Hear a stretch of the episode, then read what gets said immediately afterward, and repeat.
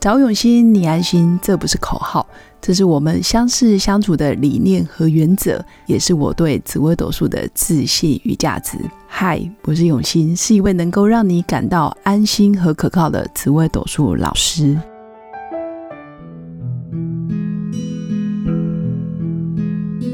Hello Hello，各位刘永新紫微斗数的新粉们，大家好，我是永新，用心陪伴大家每一天。只是我的节目目前是每周三跟五上架，所以如果你想要每天听到我的声音，可能自己要重播。哦。那今天跟大家分享的是这阵子做 podcast 的心得。其实我有很大很大的感受是。我是一个不擅长表演的人，但是我是一个擅长说话、说故事的人。那也在这阵子做 podcast 的期间，我发现我的图像感、故事感其实蛮强的。其实以前在做服务业的时候。曾经也有几十个、上百个客人，我不见得记得每一个人的姓名，但是我会记得每个客户告诉我他的爸爸怎么了，他的妈妈怎么了，他的爱人怎么了，或者是他人生经历的一些故事，我都可以仿佛看到一幅画，就会把他的故事牢牢记在心里。下次见面，他们始终会记得。哇，老师你怎么都还记得？但是对我来讲，这就是看过，我好像就会记得；听过，我好像脑袋就有一个画面。所以我选择做 podcast 的原因，也是我借由别人的故事，其实我也在训练自己，可以再重新分享给更多需要的人来听，或者是在别人的故事里，我得到一些养分。那我借由这些养分，也可以不断的去检视自己。身为一个命理老师，我是不是还有哪些地方可以做得更完善、更好一些些？或者是还能往哪些方向去鼓励到别人，或者是帮助到别人？所以，声音也是一种能量的传递。我的心灵老师，在我做。Podcast 这二十几集来，他也默默支持我很多，而且我的心理老师真的是个高人，真正的高人真的是不露脸。我觉得我也不是一个很擅长做影片或者是在荧光幕前曝光的人，因为面对镜头总是有点卡卡的，然后又要做表情，又要化妆，又要灯光又要打得很亮，好像也不是我。我就是喜欢半夜一个人起来讲讲话。然后跟新粉们聊一聊我的心得，这好像比较符合我的用心陪伴。我的用心陪伴就是我一个人，那我的用心陪伴就是把我心里所想的，还有脑袋里感受到的讲给大家听。所以也很谢谢大家愿意听我讲这些，因为别人的故事变成我的养分，我的养分经过我脑袋的重新组合、逻辑排列。我觉得可以给新粉们更多、更多的启发，不见得是对或错。很多时候，我们在听别人的故事，其实也是间接在疗愈自己。每个人的故事都值得被听见。就这样默默做了二十几集，从八月十九号开始上架，至今也才两个多月。刚好最近在网络上看了罗振宇先生的一部短片，我觉得非常有启发，一定要跟大家分享。罗振宇先生是在中国大陆非常红的一个 A P P 的创办人，得到 A P P 就是罗振宇先生做的。那他本身也是从央视非常大的国家企业出来的一个制作人吧，还是导播。后来他转战也是自媒体，然后开始在当直播主带货。他从原本定他的服务客户只有六个人，现在他的客户收听他每天六十秒的短讯，就是他的微信分享六十秒，有两千多万人。哇哦！所以他就特别录了一段影片，是给你人生最重要的三个建议。他要分享给所有的年轻人。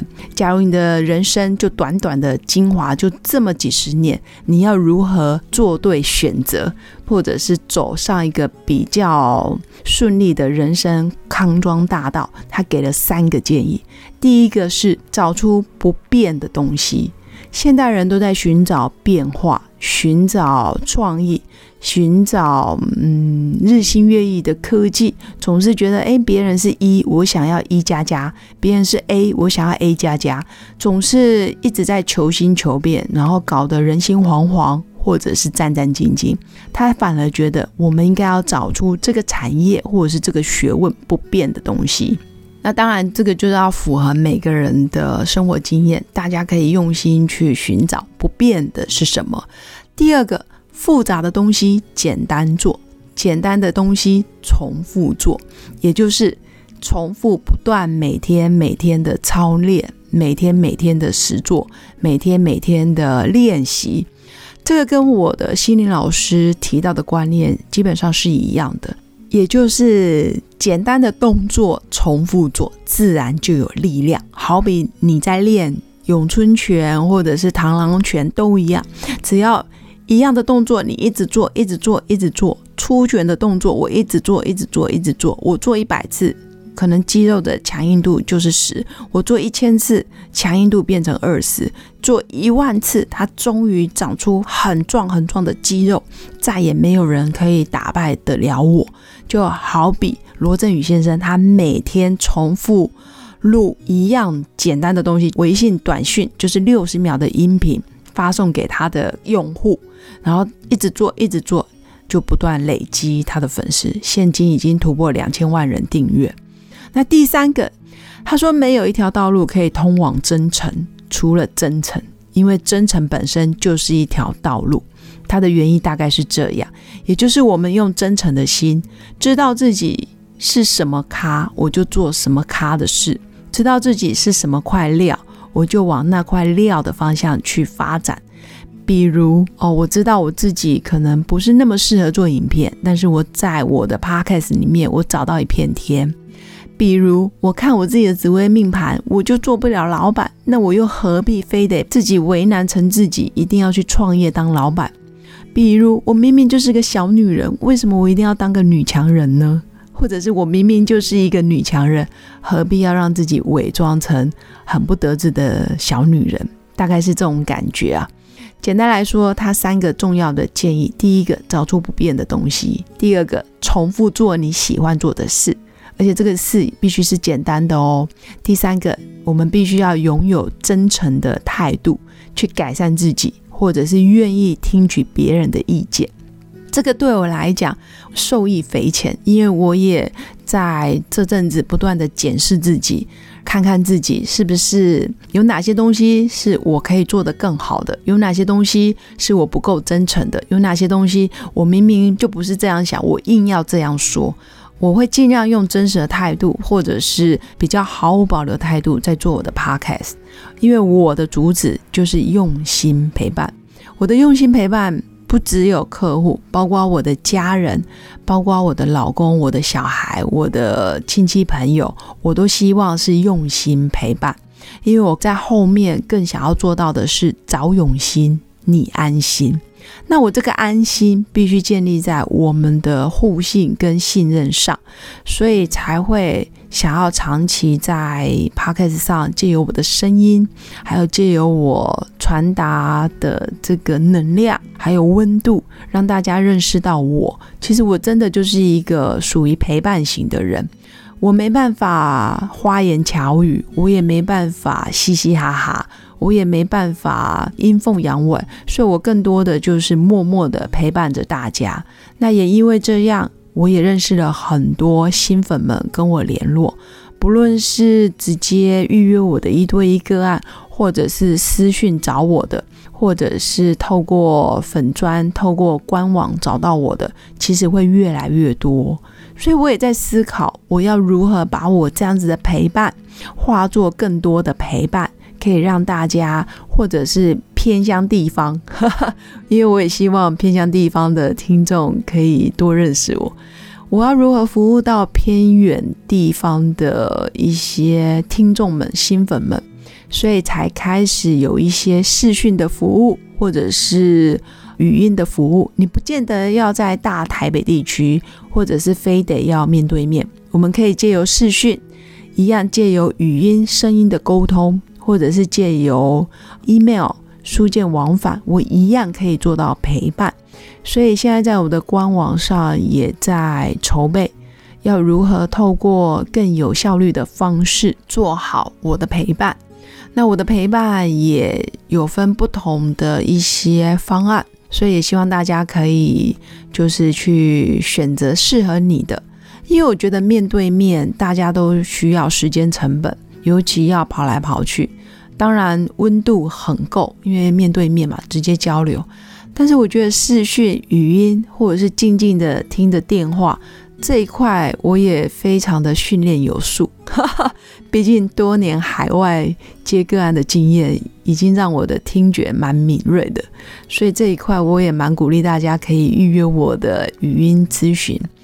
那最后我做 podcast，我应该说我的初衷还是希望我自己可以好好沉淀、成长。